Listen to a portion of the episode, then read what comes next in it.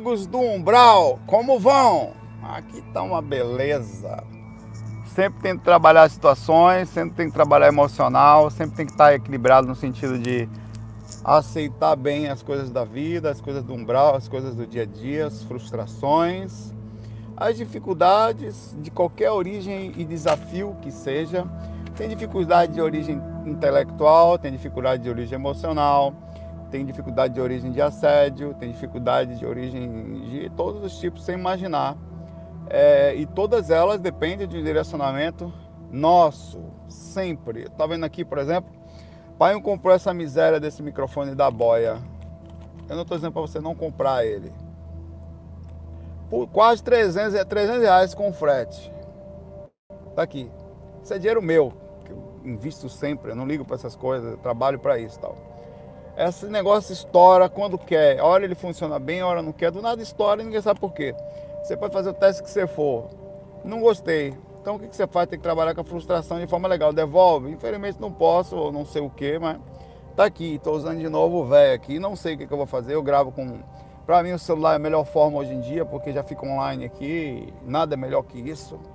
É, e não precisa de muita qualidade, essas coisas de edição. Então sempre pensar simples. É, e o tempo todo eu estou trabalhando com frustração. Por exemplo, o inglês que eu estou estudando. Você um começo sobre um começo sobre entendimento, direcionamento e não desistir perante as dificuldades. Nunca, em nenhuma hipótese. As dificuldades sempre vão existir em tudo que você for fazer, cara, em tudo.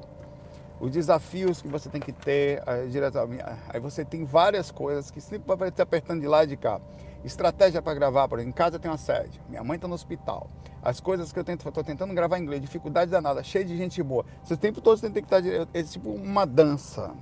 E como dança você vai fazendo uma jogada de capoeira, onde você trabalha o intelecto, tem que estar com emocional legal, porque senão nada funciona. Você tem que manter o, o, circuito da vida, você tem que trabalhar, você tem que ganhar vida, você tem que continuar fazendo um negócio sem, sem pedir absolutamente nada em troca. E dentro disso tudo tem um assédio que ainda parte para, passa para estar mais injusto ainda. E você vai dançando porque tem coisas boas, tem pessoas bacanas perto de você vindo te ajudar em inglês, pessoas fantásticas que eu estou em contato, assim, é, eu nem preciso citar o nome delas, são pessoas especiais, elas recebem a energia positiva da minha gratidão e das coisas de inconsciente de tudo que está aí, que são muitas, tá? É, e tem, tem mentores ao lado da minha mãe, tem coisa, eu tenho condições de fazer um projeto de porque está lúcido, trabalhando para comprar um microfone melhor ou para me planejar para saber qual é o caminho que eu vou fazer.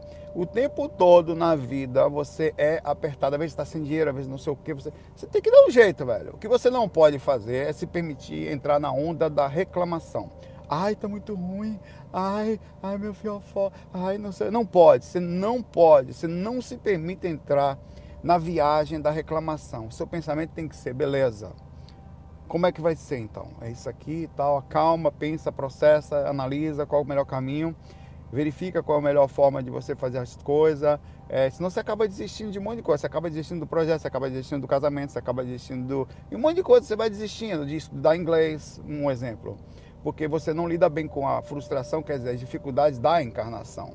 Da, do aperto da encarnação. Ela existe o tempo inteiro. E ela vai existir uma hora financeira, outra emocional, e nunca vai ser perfeita, irmão. Você vai fazer tudo para ser perfeito e não vai ser, porque a encarnação é feita para lhe apertar, para saber como você trabalha. E quer saber? Não vou ficar nervoso, não vou, né? não vou perder, vou continuar, vou fazendo errado, vou acertando, capengando, porque as pessoas só vão ver você e perceber quando na hora do sucesso. Você fez um sucesso tal, porra, legal, tal. Quantas músicas eu não fiz ou tentei fazer não deram certo? Uma dá certo, de 300 uma dá certo. E vai ser assim, daqui a seis, sete meses, daqui a um ano, eu vou olhar para trás e falo, olha, estava começando ali no Zacu no inglês, agora já estou melhor. E assim tem que ser. Nunca desista e nunca também seja estratégia. Às vezes não conte seus planos para os outros. Isso que eu estou falando parece besteira, são 4, 5 minutos de, de, de pra, pra, porque todo mundo passa por coisas na sua vida. As minhas, as minhas são diferentes das suas, mas não são necessariamente mais fáceis ou mais simples. O que parece simples, ah, porque não sei o quê. Cara, acredite, cada ponto é diferente do outro, cada, cada alma enfrenta suas, suas dificuldades, seus momentos, tá? E você não deve ter que ser estratégico. Ah, em casa eu não tenho condições de comer. Ache uma forma, pare de reclamar e ache uma forma. A reclamação perde o sentido da intuição. perde o contato com você, faz você entrar na energia pesada, faz você parar de pensar. Então, acalme-se, intuição, qual o melhor caminho? Às vezes o melhor caminho é super difícil, mas é o melhor caminho para você fazer isso. Vai ser um challenge, vai ser uma, uma barreira, vai ser uma corrida, mas você tem que seguir ele. É o que eu estou fazendo em inglês. Para mim é extremamente difícil. Fico estudando boa parte da manhã aí sobre o que vou falar, sobre termo, não consigo nem, nem ter minha personalidade ali falando, quer dizer, não consigo é, me soltar e falar. A cultura é diferente, até a forma como eu brinco aqui em Costonildo, careca pequeno, essas coisas não funcionam lá. O que é engraçado para a gente não é lá, o que é, é termo aqui não é lá, a forma como direciona aqui não é lá. Então muda tudo, a dimensão muda, é que nem desencarnar, velho. Você não leva nada daqui. O que eu estou levando para lá é o pouco que eu tenho de conhecimento, é a tentativa de me expressar lá. Mas é isso aí. Um abraço para vocês. Vamos começar a partir de agora. Por favor, coloquem nos comentários depois, ó. O FAQ começa aos seis minutos, porque o resto é injeção de linguiça. Às vezes bom, mas é injeção de linguiça. Deixa eu travar o carro aqui para não ser abordado por nenhum encosto. O amigo do picolé. Vamos lá. A Ali fala aqui, Ali Mitico. Saudações, Saulo. O que você acha de cremar o corpo físico? Na sua opinião, faz diferença para o espírito? Cara, a gente já falou muito sobre isso, já falei algumas vezes, mas é sempre bom repetir, até porque, e eu falo isso sem vergonha nenhuma, assim como eu estou estudando para ser falar inglês, eu também tenho capacidade de falar aqui muitas coisas, apesar de ainda seguir no sentido de lógica, no sentido evolutivo, eu acho que aprimorei muitas coisas que eu pensava. Que eu falei em fax há sete anos atrás, que é mais ou menos o tempo dos fax, oito, sete anos, Hoje eu já penso diferente, tenho visões diferentes sobre a coisa, um pouquinho mais suave até. Eu fui suavizando as minhas visões, simplificando, retirando para dogmas e pesos e visões enraizadas, eu, enfim, de minha caminhada de aprendizado. Isso não é vergonha nenhuma. Não tenha vergonha na cara, não tenha cara de pau de mudar sempre. Quantas vezes for necessário em função da sua melhora da personalidade, mudar positivamente. Então vou falar minha opinião hoje que daqui a 10 anos eu posso olhar para cá e ver totalmente diferente. Estou disponível a tentar ser assim. É assim que eu me faço, que eu me coloco como projeto astral. Alguém que entra na dimensão e alguém fala uma coisa para mim, eu falo, epa, pode ser que seja diferente. Então vamos lá. Cremação. Vamos pensar o seguinte: uma pessoa desencarna, tá? Cada pessoa desencarna em situação espiritual totalmente independente. Um cara desencarna de um jeito, desencarna de outro, tal. Duas coisas acontecem no desencarne. Isso se você, partindo do princípio que você está achando o corpo da pessoa, né? Achei o corpo da pessoa, porque às vezes a pessoa pode cair num mar aí, comida para tubarão, pode explodir, ficar em pedaços, não tem corpo. Só tem ali, na verdade, a simbologia da coisa. Né? Então, partindo do princípio que você achou o corpo do, do cabo que desencarnou, a pessoa que desencarna, tá? Então, quer dizer, vamos levar em consideração que ela pode ou não estar presa no corpo no processo do desencarne. Normalmente, os desencarnes em hospital, por isso que cada caso é um caso, tá? Hoje eu diria que não existe uma regra para todo mundo.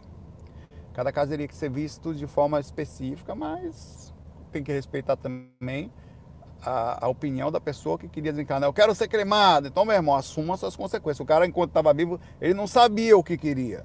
Né? Como é que faz, né? Imagina, seu pai disse que não queria ser cremado, mas seu pai é uma cebosa, um exemplo. E vai, o cabo ficou preso no caixão, no corpo, no momento tá lá. E aí o que faz? Ele vai queimar, queima o corpo astral, se botar para queimar. E se for se, e se enterrar, ou botar, não enterrar, botar dentro daquela gaveta, ou às vezes no chão mesmo fica um em cima do outro, que normalmente é assim, né? a terra não cai em cima mais hoje em dia do caixão, porque apodreceria mais rápido. Fica dentro de uma barreira de cimento que passa ali fica só seu corpo ali. Ele entra também? Entra. Então o que, que é melhor? em termos compreensivos. Estando, vamos partir do princípio que a pessoa, por desequilíbrio em sua visão enquanto encarnado, está presa dentro do corpo. Lembrando que normalmente as pessoas que passam por hospital, uma jornada dentro do hospital, em que vai haver um desencarne analisado, previsto e previamente analisado pela espiritualidade, a energia vital é minada e por isso, inclusive, ela vai piorando, piorando. E com isso ela não fica presa no caixão. Normalmente, pode ter casos e o caso, mas em, em, relação ao tipo de consciência que ela está também. Mas mesmo assim, normalmente, por causa da desligada do parâmetro, o que faz ficar preso no caixão são duas coisas. Aprisionamento consciencial com a dimensão, quer dizer, eu gosto muito daqui, eu sinto falta da minha família, eu gosto da minha casa, eu gosto de dinheiro, eu gosto das coisas da dimensão física e energia potência da energia vital em função de como foi o desencarne. Estou dentro de um carro, bate o carro, eu sou atingido, não estava previsto aqui, não tem, minha energia vital está fortíssima, aí tem que fazer uma análise. Vou ter dificuldade de desmembrar, de fazer, os mentores vão ter um pouquinho de trabalho de fazer o processo de retirada. Vai depender do meu nível de consciência, situação energética, situação espiritual, um monte de coisa. Mas vamos partir do princípio que a pessoa está presa dentro do corpo, o espírito está preso dentro do corpo. O que, que seria pior? Queimar ainda tem outra pergunta que a Rafaela a Rafaela, pare de. Ana Rafaela lascou tudo aqui. E a doação de órgão? É, isso é um encosto positivo. O cara, você está sentado lá, o cara levanta a mão na plateia. E a doação de órgão? Aí fudeu o cara. Lascou o cara que está falando agora. Eu vou falar disso também. Né? Então o cara está preso no, no, no, corpo, tá? E você fala, o que, que é melhor? Eu sei, ou, ou tenho uma ideia, não sei que o cara está preso dentro do corpo, tá? Queima ou enterra? Porque vai, o corpo como isso pode. Para mim, vou lhe ser muito sincero. Sério. Queimar é extremo. Pá! Mas, irmão, queima, some o corpo ali. Vai ter um, uns. Sei lá, uma hora de agonia e depois não tem mais nada para ficar preso, meu irmão. Pode sair queimado no astral, beleza. Eu pergunto a você, em termos espirituais, o que, que é pior? Passar seis meses num buraco, como a André Luiz André Luiz, não, André Luiz não ficou, mas Raul Seixas tem um livro, não sei se é verdade, mas tá lá no livro Um Roqueiro no Além, que ficou preso no caixão por um ano. Você quer, vou perguntar, você que quer ficar um ano preso no caixão ou você prefere que queime aquele corpo, você se desgraça todo saia logo dali? Fique meio queimado no astral, o que, que é pior para você? Ou, psicologicamente queimado, porque na verdade que as dimensões, as chamas físicas não têm necessariamente acesso ao corpo físico. Porém, como mesmo o corpo físico, como funciona o apodrecimento físico em função de quem está preso no corpo, astral, no, no corpo físico. As ligações energéticas elas já não existem, quer dizer, a cópia do duplo, só que existe uma indução psicológica junto com um pouquinho de ligação energética do que está ali. Onde você vai sentir os vermes comendo você, onde vai, vai sentir o apodrecimento, o cheiro ruim desse apodrecimento dia após dia, o aprisionamento da claustrofóbico de estar dentro de um caixão por muito tempo.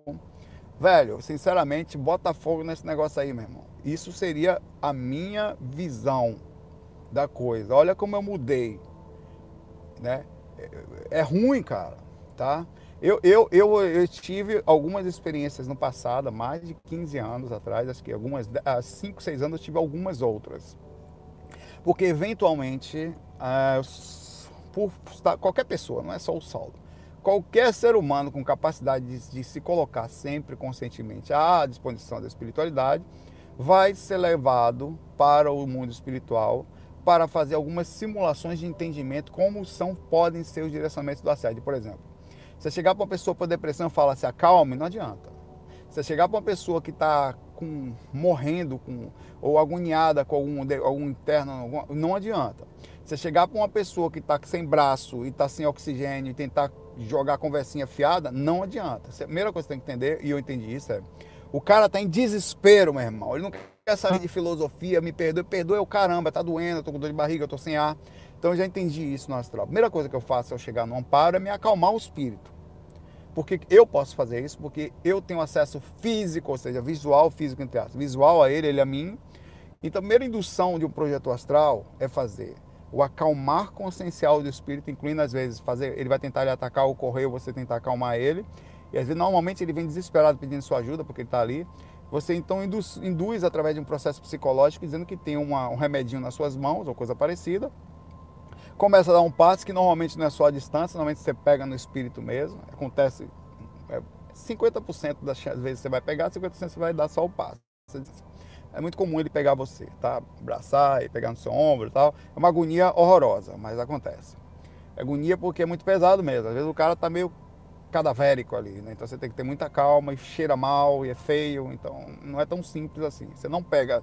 Eu, eu sei porque eu tive nojo e muitas vezes, dependendo da minha lucidez, se estiver muito alto, eu continuo tendo. Cara, eu tenho vontade de chutar, não pegar. Mas aí eu entro na onda do amor tal, eu falo, vem cá, irmão, tal, vamos pensar em Jesus, em, em Francisco de Assis, meus mentores, no amor universal. Chega a minha cultura, né? Entra na coisa e aí eu entro na Voltou, caiu, mas voltou, mas não estou parado, tá? Voltou, eu estou me mexendo. Para quem vai é rápido, porque eu vou continuar como se estivesse no mesmo raciocínio aqui, tá? Não vou parar. Então eu vou lá e amparo. Nesses casos, sendo bem direto, a, a, a ideia principal de um projeto de, de, de um espírito é sempre ser o mais simples possível em referência à conexão. Se me perguntasse hoje, Saulo, você prefere ser cremado ou ser enterrado? Velho, eu já vi o que é estar dentro de um caixão. Foi, fui simulado isso. Eu estava dentro de um caixão e eu via um, várias, umas três vezes. Duas foram muito fortes. Uma foi específica, feita pelo mentor. Eu fiquei dentro do caixão, e ele veio, puxou, me, me puxou de fora e me tirou. A outra vez foi uma sacanagem, um espírito que fez comigo uma brincadeira como se tivesse morrido. É, induziu que eu sentisse isso, tá? É, e eu vou dizer uma coisa, não é fácil ficar preso de um caixão com o corpo apodrecendo e você vendo. Eu via meio que o mundo lá fora pelo um buraquinho assim pequenininho, mas não conseguia sair sentia um cheiro ruim, sentia preso no caixão. Mesmo preso no caixão, eu conseguia ver mais ou menos por um buraquinho assim, alguma coisa lá fora, até que eu vi uma pessoa pegar a mão e me puxar de lá de fora, assim, por, pelas vezes que eu vi. Eu preferia cremação é, do que ficar preso ao caixão. Eu acho que, até porque eu não vou ficar ali, velho, vou vazar. Sobre doação de órgãos, que a Ana lascou a gente aqui. Ela botou aqui. É, bom, isso aí, velho, desculpe. Você não foi para a enfermaria, você tem que tomar injeção, às vezes fazer traque. Minha mãe fez traque, ó. Abrir aqui para você respirar, você não tem que entubar às vezes, você não tem que às vezes passar por cirurgia de corta você, abre o peito e faz um catéter, não sei o que. Você tem, não tem? Você assumiu ou você não assume o contrato da vida encarnar? Não, eu quero encarnar, não quero ir para o hospital, quero morrer com um raio na cabeça. Não, não é assim que funciona. Você segue algumas repercussões da vida. Desculpe, o corpo é uma máquina e como tal tem suas reações. Se você, enquanto encarnado, teve uma anestesiazinha tal. Abriram o seu corpo, fez um transplante, cortaram, abriram o seu pulmão, fez um, procedimento de, de modificação, limparam o seu fígado, fez uma limpeza ali. Qual é o problema que depois o corpo desencarna, tirar um órgãozinho ali, dá para outra, ah, mas eu posso estar consciente. Problema seu, meu irmão. O corpo pertence ao planeta Terra e tem algumas repercussões. Ah, Saulo, mas pode ser muito mal. Pode ser mal, você pode sofrer um pouquinho, mas desculpa, alguém vai continuar encarnado, às vezes, ou vai conseguir ficar encarnado por causa de um órgão da máquina que não lhe pertence, que pertence ao corpo físico, ao planeta Terra, e outra pessoa pode ser útil. O que não é mais útil para você pode ser útil para outra pessoa. Lhe pertence? Não. Você é daqui? Não. É lhe emprestado? É. Você está passando por aqui, utilizando uma realidade específica que é a encarnação, então nada mais justo do que a doação de órgão acontecer independente do sofrimento da consciência. Nesse caso, irmão, o sofrimento de uma consciência no aspecto psicológico, da ligação física, você não vai, você vai voltar para o corpo? Não já está cortada as energias, de certa forma, assim, pode estar tá preso ali? Pode, vai, dá Meu irmão, primeira coisa, cortar do órgão é a coisa mais sutil que tem aí, porque você vai entrar naquele saquinho do, do ML que vai fechar, você vai ficar lá dentro um tempão, enquanto o cara provavelmente pode fazer uma autópsia em você e abrir seu corpo. E dizer, e aí, faz como? Não, não abre, não faz autópsia, não. Você acha que alguém vai? Não faz porque tem consciência. Ninguém nem pensa nisso, irmão.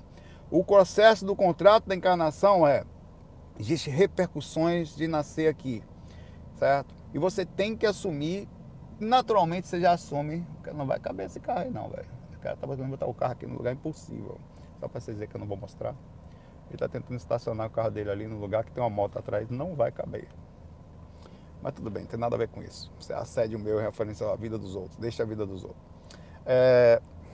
E é isso aí que eu penso, é assim que eu vejo. Por mim, sobre a cremação, não faz parte também do processo da vida, assim como todo mundo entra no caixão. A primeira vez que você vai entrar no caixão é não. Você já entrou muitas vezes, em encarnações, algumas encarnações passadas, se encarnando no planeta Terra. É, aqui você não tem jeito. Se é a primeira vez se é a segunda, assuma a consequência. Eu, na minha visão da coisa, esperaria assim dois diazinho. Desencarnou hoje, sexta-feira. Domingo, pode cremar o corpo no ar. Porque o meu corpo já foi, falando do meu corpo. Meu irmão, não tem, eu passei minha vida, eu, Saulo, passei minha vida estudando sair do corpo. Vou morrer, vou ficar, mas não vai, é aí que eu não fico mesmo, meu irmão. Mas não tem perigo eu ficar no corpo. Eu largo na hora, meu irmão. Passei a vida enquanto corpo vivo aprendendo a sair dele. Isso no meu caso. Mas em outros casos também, ainda assim, acho que vai depender de pessoa a pessoa. Partindo do princípio que a consciência vai, a cremação, sinceramente, é até mais higiênico, assim, do que pegar um corpo e deixar apodrecendo ali debaixo da terra, né? É compreensível, é cultural, mas É mais higiênico. E aí, quando o cara, e quando o corpo, o cara fica preso, o corpo cai no mar afogado, os peixinhos ficam lá, um come o olho, ele vai comendo os pedacinhos do corpo. E aí, faz como? Cada vez que você está preso do corpo, você está sentindo o oh, peixe, o Nemo puxou um pedaço da minha orelha, miserável. E aí? Né? Não acontece? É repercussão do processo da encarnação, irmão.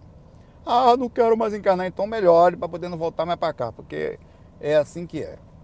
Um abraço aí para você, Ale. Excelente pergunta. Vou tentar voar aqui, que já tem 20 minutos, eu não saí dela ainda, meu Deus. Moisés Lobo. Saulo, tô frustradão.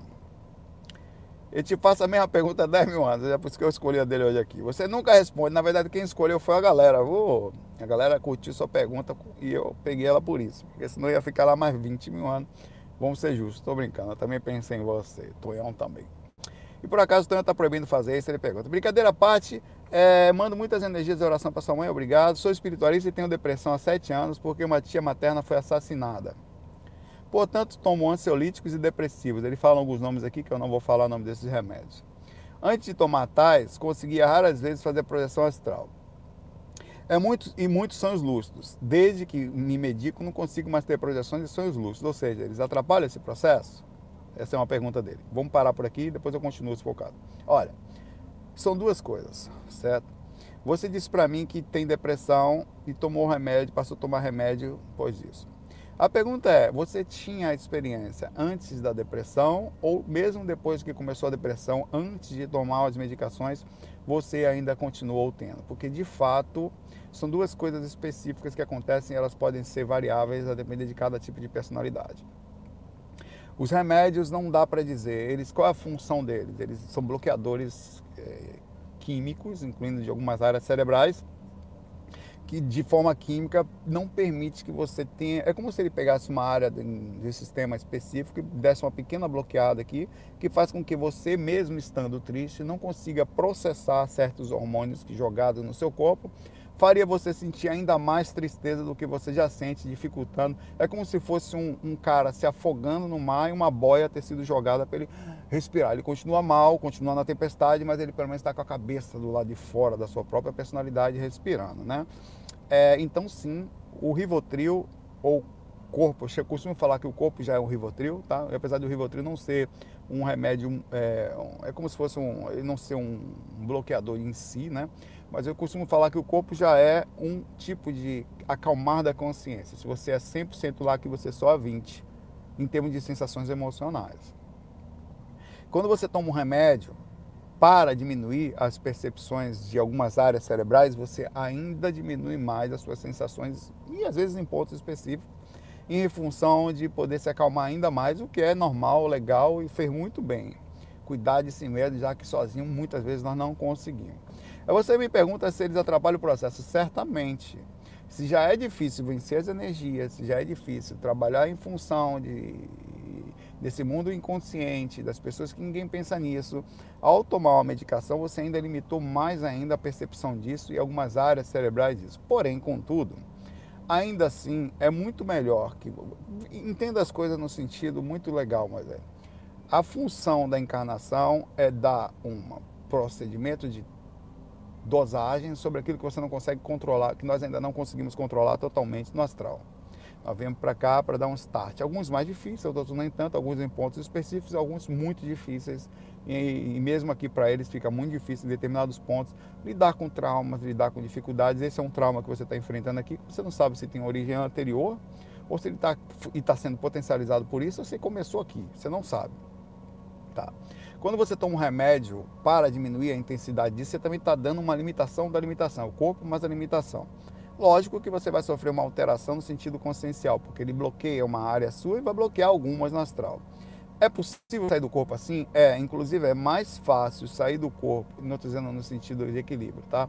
Equilibradamente falando, é mais fácil você ter uma experiência fora extracorpórea estando equilibrado com medicação do que você ter uma experiência extracorpórea equilibrada estando, não tomando nenhum tipo de medicação, estando no estágio de desequilíbrio, desarmonia interior e de tristeza, química ou de origem psicológica ou espiritual, não importa, mistura tudo.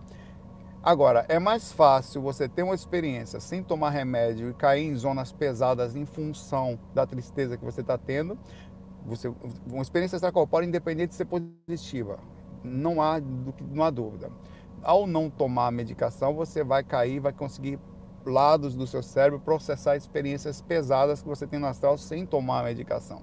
Ainda que você experimente ela como um sonho pesado, como uma divisão de pesadelo ou mesmo lúcido, mas com intenção de terrorismo, de ações de espíritos pesados, porque você está numa, numa.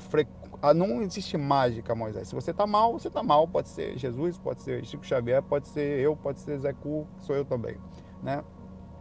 Então é muito melhor você dar um time para você. Assim que você deu um time espiritual para estar tá aqui, se você continue tentando sair do corpo, continue se esforçando, continue entendendo como é seu corpo com a medicação, como trabalhar para conseguir isso, como vencer os bloqueios da medicação, até que você fique apto a andar sem ela novamente. E mais do que isso, fazendo terapia para fazer direcionamento sobre, sobre é, as suas dificuldades, né? porque você precisa ultrapassar essa barreira para que você consiga tirar a encarnação do remédio, que diminui um pouquinho mais suas intensidades físicas para que você possa viver melhor.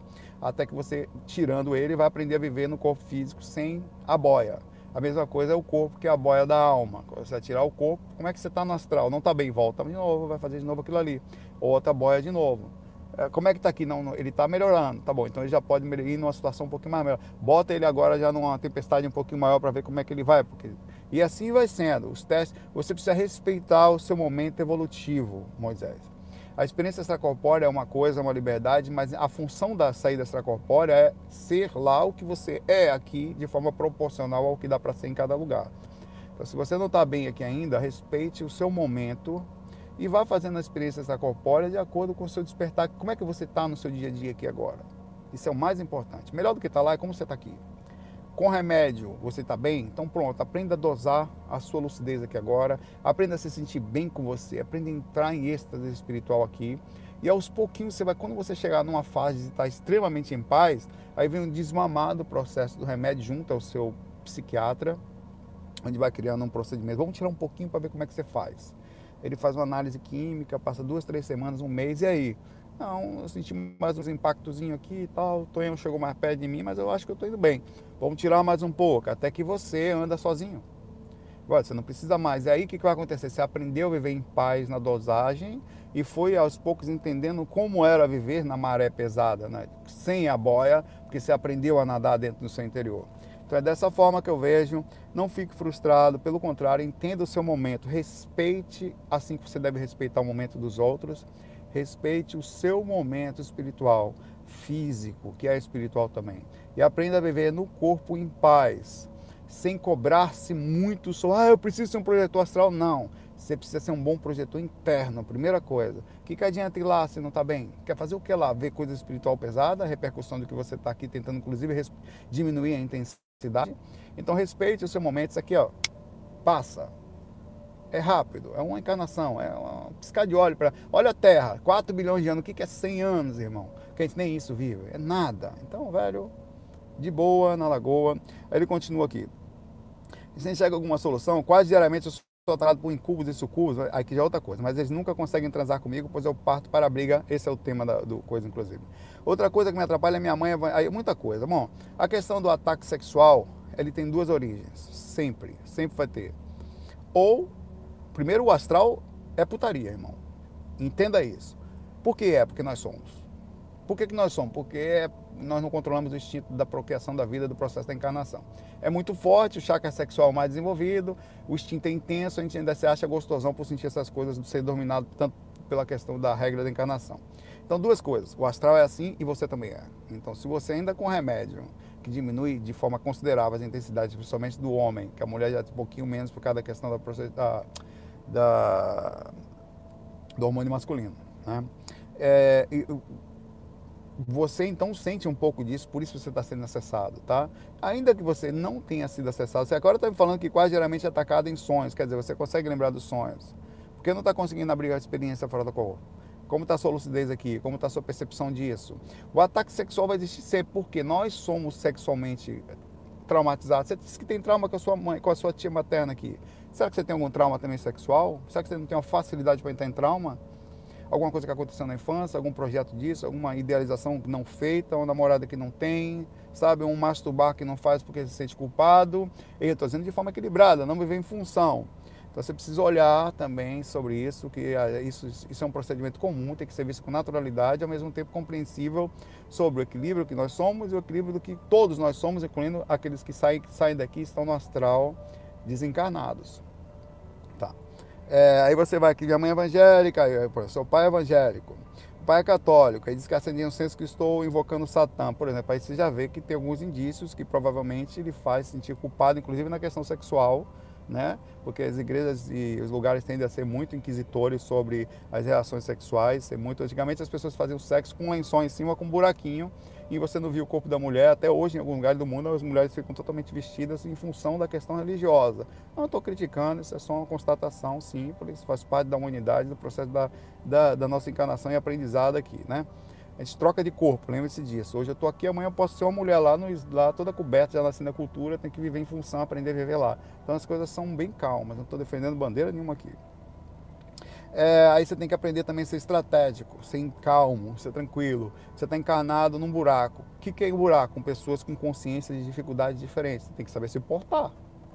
Ah, Saulo é difícil. Pô, é difícil para todo mundo, irmão. Tá, tá reclamando de quê? Tá pensando que é fácil? O cara, se você que tem um pouco mais de consciência, você precisa aprender a colocar-se responsável sobre a questão da consciência. Até você entender que não precisa ter raiva de quem não é igual a você, você vai ficar um tempão tentando se frustrar. Tô frustrado, ninguém me entende, não sou aceito, entrar em buraco de. Não, cara, é simples. Eu sou o que sou, os outros são o que são. Só que infelizmente não é de igual para igual. Eu, por ter um nível de consciência um pouquinho melhor, preciso ter mais calma. Isso inclui estratégia. Eu estou gravando no carro aqui por quê, irmão? Porque em casa dá assédio. Eu posso chegar para as pessoas que moram comigo e falar, melhore. Não posso, porque não adianta. O máximo que eu vou fazer é falar, não, não quero mais você, vamos me separar. É isso que eu vou fazer? Por quê? Porque a pessoa tem outros milhares de pontos legais na sua personalidade. Eu estou pegando um como se fosse o resto que já aprendi a viver, tá? E estou direcionando para o lugar certo, porque a encarnação é assim, não é perfeito. São pessoas diferentes da gente que são melhores em outros pontos que a gente, inclusive. O que eu faço é estrategicamente continuar independente do que aconteça, no carro, na rua, na árvore, onde for eu vou fazer. E aí você tem que fazer, direcione as dificuldades para os pontos estrategicamente importantes que vão lhe fazer bem. Tá? Um abraço para você, Moisés, na jornada aí. E seja às vezes um cordeiro e às vezes um Moisés lobo, que também sabe atacar e se defender também das coisas pesadas do mundo. Pô, essa foi essa foi massa. Verinha pergunta aqui, Saulo, é, ainda sobre Hitler, não me enrola, eu, eu não consigo, eu, eu ainda nessa hora me enrolo sobre a lei do karma. Ela pergunta aqui, cara, me responde se puder. Se o karma é basicamente a lei de ação e reação ou a causa e consequência, como explicar o caso de Hitler no Holocausto? Eu já falei sobre isso esses dias, por isso que eu coloquei de novo aqui para não perder o fio da meada. Se somos atraídos energeticamente por onde temos que cumprir o karma, então por que essa lógica que foram assassinados no Holocausto foram atraídos àquela situação. Eu vou seguir o mesmo tema que eu segui hoje aqui agora. Gosto muito que as perguntas às vezes para, não são interligadas, mas ficam. E por essa lógica, Hitler foi usado como karma coletivo a todas aquelas pessoas. Ela está falando o seguinte: que o grupo karma, quer dizer, as pessoas que encarnaram ali, os judeus, que, os poloneses que também sofreram, e outros tantos que sofreram em função do nazismo, tinham um karma coletivo e Hitler foi usado como ferramenta para que ele respondam. Ah, eu não acho, eu acho que pode acontecer em determinados casos assim, mas eu não acho que seja exatamente assim, tá? É, eu acho que tem um procedimento comum de, de repercussão, de, de reação daquilo que você faz na encarnação. Por exemplo, você está lá no mundo espiritual, tá? E dentro das suas origens tem, em primeiro plano, o grupo karma, tá? Pode ser que sim, dentro de um projeto de Grupo Calma, aquela sociedade que esteja em sofrimento, precisasse se aprender, se lá em cima, no mundo espiritual, em, ah, o que é um Grupo Calma? Às vezes é uma, toda uma sociedade, milhares, de, milhões de pessoas que participaram de determinada ação e precisam compreender aquilo. Isso é um nível de um país que assumiu uma responsabilidade. Fora isso, a sua consciência, independente do grupo Karma, tem um determinados tipos de necessidades e aprendizado. Lá é feita uma programação existencial. Olha, Existe na sua assinatura psíquica, junto do grupo Karma e também junto a você, compreensões necessárias. Vocês vão nascer numa região onde já existe um desenvolvimento espiritual para ligações de racismo, de dificuldade, de compreensão. De...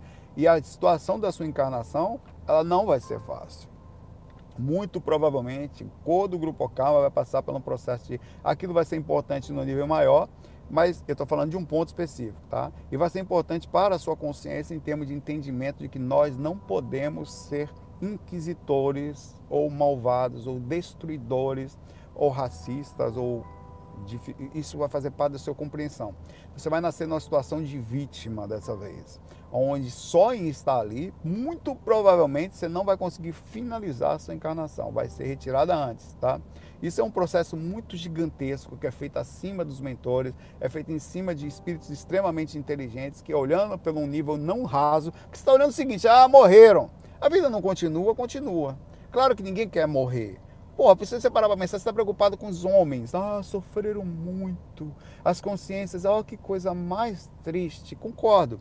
E os bichinhos que nascem em grupos, em, em, em, em evolução de, de, grupo, evolução, né? É, alma grupal, em abatedouro, tá? Em, em, bichinhos que vão na fria aqui. Os bois não iriam morrer, por que, que deixa encarnar? Se vão ser mortos, criados, feitos para nascerem crescerem em 4, 5 meses, como as galinhas ali com super hormônios. Tem um espírito ali? Tem. É uma alma grupal. Como é que funciona o processo? Por que, que é permitido? Elas encarnam por causa de morrerem rapidamente em almas grupais, segundo a lógica da coisa, em vários tipos. É o mesmo sentido, pela razoabilidade de uma vida só, pelo você olhar aqui por baixo, no ângulo embaixo, não faz o menor sentido. Quando você olha lá em cima, no sentido evolutivo de uma vida em que desce, sobe, desce, sobe, desce, sobe, desce, sobe, a evolução vai aqui, colar, aqui, três, uma galinha nasce em quatro, cinco corpinhos diferentes. Aqui ela está no abatedor, ali na frente está num quintalzinho ali ciscando o dia todo. É, e aí ela tem processo de evolução, morre aqui, morre acolá, nasce de novo em pontos. A consciência é subdividida, segundo a lógica da, das almas grupais. É um sentido específico dentro de um ângulo maior, em que leva ela a um tipo de compreensão de convivência junto, inclusive ao ser humano, que é uma alma, apesar de tudo, mais evoluída, que era um ser em evolução no sistema de, nosso, de evolução total, em que está num grau acima. É notório, ainda que eh, a gente tenha diferentes tipos de evoluções, um é mais emocional, o outro é mais sentimental, o outro ama mais. O ser humano está num processo específico de aprendizado. Ele tem um intelecto superior, né? E por isso eles aprendem, eles têm, eles tiram dali, puxam do ser humano ações importantes e vão aprendendo e evoluindo junto, infelizmente, a a um ser específico que tem vários defeitos, como nós temos. Mas temos muitos acertos também, não são todos que são almas cebosas, temos pessoas boas, né? Aí a gente vai melhorando. Aí como é que é o negócio? Você chega aqui e fala para mim que as pessoas não podem passar pela uma ação de grupo karma, e se a espiritualidade não vê por esse lado, então como é que faz quando vem um tsunami, como teve na Indonésia em 2004, que mata 250 mil pessoas? Como é isso? Não pode também? Você acha que no procedimento da espiritualidade, no processo da encarnação, alguma coisa, não todos, mas parte daquilo não sabiam que aquilo ia acontecer? Ou espiritualidade estava alheia, eu tive várias visões no astral antes disso, de grandes tsunamis. Se foi isso, eu não sei. Como até hoje eu tenho no astral, mas já vejo por outro lado, porque são limpezas. Mas eu via tsunamis com câmeras sobrevoando sobre eles e análise sobre a espiritualidade, sobre os impactos, sobre a massa de desencarnes. Isso foi visões que eu tive ó, um tempão. Isso pode ser, para mim era uma, era uma loucura, mas aquilo aconteceu, né? E aí, como é? Né? Então tem horas que você assume a consequência tanto da questão regional, quer dizer, a questão regional é eu vou nascer no lugar onde eu, eu nasci lá na região de Java. Vai se lascar eventualmente, tem terremoto. Não, vou nascer agora, vou nascer na Califórnia. Qual é a repercussão espiritual de nascer na Califórnia? Nascer ali. Tem a falha de San Andreas ali, está tendo alguns terremotos nesse momento. A qualquer momento aquilo pode dar um problema tão grande que metade daquilo ali pode morrer, ou a Califórnia inteira se lascar, a qualquer momento. Ali em Wellington, um grande tudo pode acontecer. Cada lugar, o Brasil, vou nascer no Brasil, o processo de encarnação no Brasil é dificuldade, de divisória de, de, de social, um país que está em processo de crescimento ainda, de, tem um problema político muito sério, onde as pessoas não são muito unidas, é, são pessoas que não são muito patriotas, vivem reclamando do seu país para Deus e o mundo. Então são coisas que, que, que são parte do processo da encarnação, ou não são. Você tem como correr da situação que está acontecendo? Tenta correr, não, a partir de agora o Brasil vai ser bom. Tem como? Não tem. Tenta ir lá para a Califórnia, como disse o amigo aqui em cima que disse que está lá, a Daniela mora na Califórnia, e falar: não, não vai ter malha falha de Seanda. Você tem como correr disso?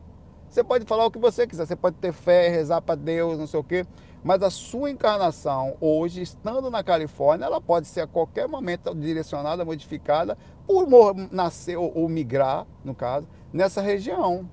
É, você vai nascer agora lá né, com com mulher de alguém lá, que, de, um, de um cara lá da, da, de uma região que tem quatro mulheres, você tem que ficar toda cobertinha lá com a burca. E aí, você tem como escolher não ficar? Morre. Se não ficar, você tem que fugir de lá. Então, quando antes de nascer, tem toda uma programação existencial entre as reações do lugar que você está, a repercussão disso e o aprendizado específico para a região.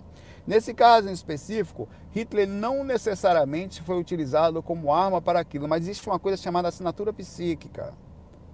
Coisas que estão dentro do planeta. Porque Hitler não foi sozinho naquilo, aquilo era uma ideia péssima, uma energia péssima, uma indução pesadíssima de ataque, certamente utilizado por muitos espíritos ruins e que existia já aquela energia, que não era só um. Porque o cara que apertava o gatilho não era Hitler somente, eram vários. Cada um assumiu proporcionalmente a sua repercussão kármica por liberdade dada, seja qual for, assumiu sua repercussão da situação e claro que os líderes assumem repercussões maiores, porque não apertou o gatilho de todos, mas a ordem estava dada ali, a possibilidade estava feita. Uma coisa era interligada à outra, a energia específica do que estava acontecendo, a espiritualidade e consciência disso, as pessoas que nasciam. E faz o que então? Não deixa mais nascer ninguém aí porque vai matar. A espiritualidade não podia ter tomado a decisão sobre isso?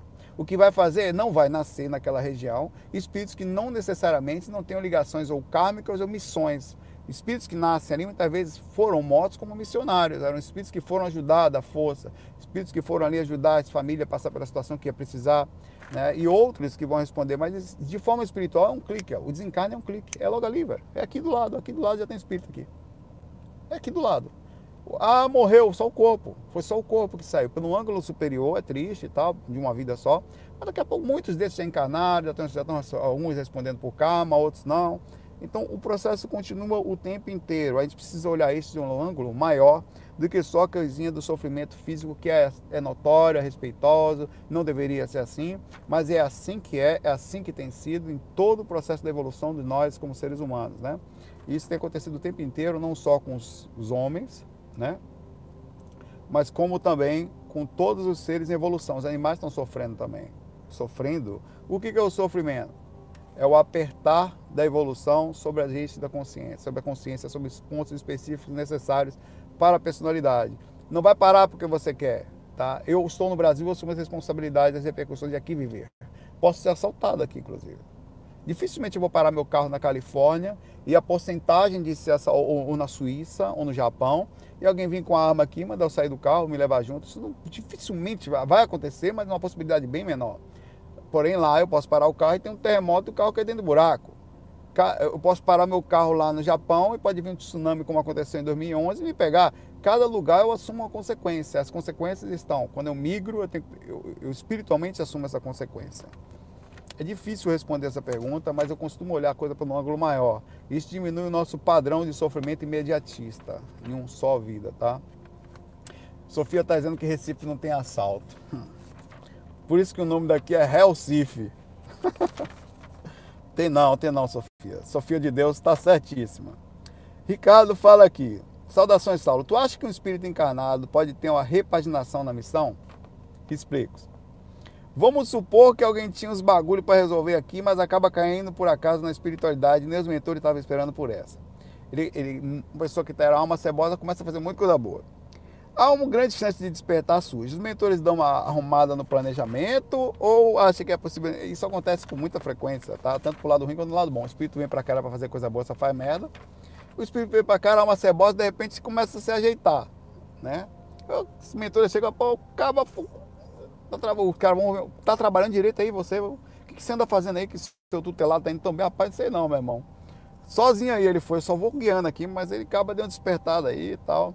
Claro que normalmente isso não acontece, tudo está dentro do escopo e, e, nada vai por acaso, né? mas tem coisas que acontecem, mas mesmo assim ninguém carrega um, um, nos seus ombros uma responsabilidade maior, nem um peso kármico e nenhuma responsabilidade superior maior do que possa. Por isso que às vezes fica assim uma observação, o decorrer de uma vida é rápido, muito bom para você, que você deu uma andada muito boa, mas também pode ser que o espírito, vamos pegar mais coisas, vamos aproveitar aí e tal. Mas pode ser que também eles falem, olha, ele está fazendo um extra do extra aí, que é muito estranho. Não vamos deixar mais coisas do que ele já pode. Deixa assim mesmo, vai guiando aí. O cara, esse executa dando uma acordada massa, mas não, não aperta muito não. Vai que, pelo nível de observação, como eu falei, não raso, mas acima, no princípio magnético, quer dizer, no processo de vibrar dessa consciência, não era para esse camarada estar tá desse jeito, não. Ele tá aí, não sei o que, mas para ele se perder, ele tá aí legal, tá lá guiando, tá lá na, na religião lá, com um bocado de seguidor. Mas para ele agarrar uns dois aí, é daqui para ali, meu irmão. Era para ele estar tá. Então, assim, os caras são muito estratégicos, eles conseguem ver. Eles veem os encostos, a, o acesso da gente em função das ideias erradas, o acesso magnético a gente, a possibilidade de assédio em cima de espíritos inteligentes. É, o quanto talvez a proximidade. Por que que acontece? Imagine que eu sou o mentor evoluidíssimo. E você é alma cebosa tá? Você começa a acertar, eu, eu como o, o seu mentor, eu, eu não sou, eu, digamos que eu não sei seu mentor, você tem um outro mentor, seu mentor fala, rapaz, o cara tá andando muito aqui. Vamos dar mais responsabilidade para ele. Mais responsabilidade para a pessoa significa mais assédio para ele. Que pode ser que ele não consiga passar pela quantidade de assédio, porque na evolução não existe saltos. Você dá um passo, não volta mais atrás mas também para você não dar um passão e vai logo para frente de vez. O processo é você pode até ir, mas estava dentro do escopo das possibilidades da sua encarnação. Eu acredito como o caso de Paulo, que um exemplo bíblico aí que fez uma grande mudança, né? Era de Saulo se tornou Paulo, que Saulo era o, era o cara que não aceitava Jesus e tal. É, eu ouvi essa história a vida toda, então você era de cabeça para baixo. Sabia que você era o Eu sei, eu sei, eu sei que eu era uma cebosa. Aí, Aí pode ser que o procedimento não seja assim. Eu acho que eu seria muito, até aqui mesmo, por exemplo, meu irmão, você conhece um irmão seu, um familiar que era uma cebosa, todo acabado, vivia se desgraçando por aí, não pensava em nada, de repente ele começa a andar assim, você, hum, a velha até que você mostre, estou falando depois de uma vida. Cara, tem quatro meses que esse cara tá muito gente boa, tá muito estranho, isso não valia nada, meu irmão. Vou ficar de olho. Você o tempo todo, até, aí até que passa uns quatro anos, digo na razoabilidade de uma vida, e você fala, realmente mudou, ele era aí, tal, vivia pelos cantos aí, só tal fumando uns becão aí por onde passava, de repente era um sistema maconhal diário, agora ele está um negócio bem diferente. Então você, até no físico, você fica muito desconfiado, se a pessoa, a pessoa tratava mal o tempo todo, do nada vem tratando bem. Você já fica, rapaz, aí tem coisa, ele está com algum interesse. Então, o, pelo ângulo espiritual superior, os mentores devem olhar mais ou menos parecido. Ele não dá, ele, até por responsabilidade, eles não levantam, não colocam muito peso sobre os ombros. Quanto maior a responsabilidade, maior o assédio. Né? Então, claro que o cara pode dar dando uma crescida, vamos ajudar, vamos proteger, mas ali é meio alma cebosa, ele vai se perder aí. Pô, desencarnou, não se perdeu, fiquei surpreso, velho. Que encarnação legal, meus parabéns. Vamos planejar a próxima aí, baseada um pouquinho nessa melhora aí, no que você realmente é, porque nas últimas 10 vidas aqui foi uma cebosa, viu, irmão? Agora nessa aí você deu uma acertada considerável, então a gente já pode pegar a média dessa vida, juntar com a média das outras 10, mais a assinatura psíquica, mais a repercussão kármica, mais aquilo que você tem dentro da sua consciência de aprendizado. E eu não vou pegar a sua vida baseada nessa última, não. Vamos fazer mais uns dois testes aí para ver como é que tá. Entra aí na realidade simulada aí, vamos ver como é que vai. Foi legal de novo. Beleza, velho, realmente legal. Foi um caso à parte aí. Já dá para colocar você com uma responsabilidadezinha. Né? Já dá para pegar você no processo de, de de andança. Então eu penso que assim seria um processo em cima de um ângulo maior, mais sensato, de se tratar uma alma cebosa modificando muito do recorrer de uma vida. Né? Você vê aí, Hitler nasce na vida passada, nessa ele vem querendo ser pastor e, e político, você, quem vai confiar? Né? Quem? Quem bota a mão no fogo, né? Devagar, meu irmão. É devagar porque o negócio da mudança da evolução é fácil, né? A água mole, bate na pedra, vai mudando, mas demora pra caramba para ela fazer um buraco na pedra. Mas ela faz, mas demora, né? Galera, um abração para vocês. Eu tô super atrasado. Na verdade, minha vida agora está atrasado. É, são uma hora da tarde, eu tenho que ir ainda pra academia, eu tenho que gravar o FAQ em inglês. Eu tô aqui. Tava estudando com a Cris, boa parte e a, a Rafael e, e outros dois amigos, boa parte da manhã, enquanto dia, enquanto trabalhava. Falamos por aí, eu não vou gravar o FAQ ao vivo é, até por proteção. Se eu fizer alguma merda, eu paro, né? tem que ser estratégico. Abraço para vocês e falando que eu comi no começo, não desistam, sejam estratégicos, estratégico em relação às dificuldades que você enfrenta, direcione para o lugar certo, sempre lúcido aqui agora, porque a realidade vai lhe apertar. Como é que ela está lhe apertando? Aperta em que posição? Um, como o caso aqui do nosso amigo Michel, Moisés Lobo, aperta ele no lado ali, a família evangélica, o Moisés toma remédio, teve um trauma e alguns traumas lá, tem alguns problemas sexual, Tá, esses são os apertos do Moisés aqui, pelo menos o que ele escreveu. Os meus são específicos, não considero nada pesado também, mas não são tão simples também. Mãe está no hospital aí com câncer em estado avançadíssimo. A gente sofre, reza para que tudo dê certo, vibra, que é o que a gente pode fazer. Eu não tenho poder nem para ela se curar, nem para voltar. Se vai aqui, vai, se vai, vai. Positividade não falta.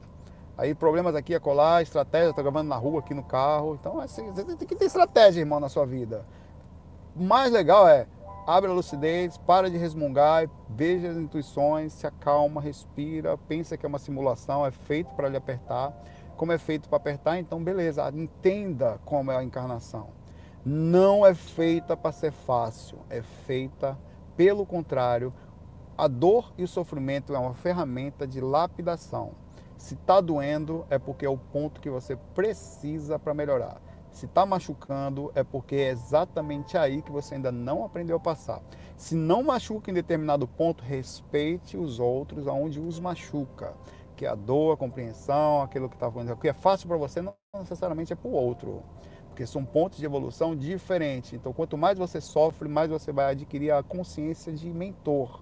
Que é, eu não tenho aquele defeito, mas aquilo pode ser muito difícil para aquela pessoa aparentemente, o cara não consegue, cara é alma cebola, pode ser que ele não consiga. Então você adquire a compreensão de mentor, é não julga, não pelo que é bonzinho, porque vai ser julgado depois, é porque você não sabe o que é o peso da vida de cada um. Abraço para vocês, até amanhã, deixe sua pergunta, é, curtas mais legais, FOI.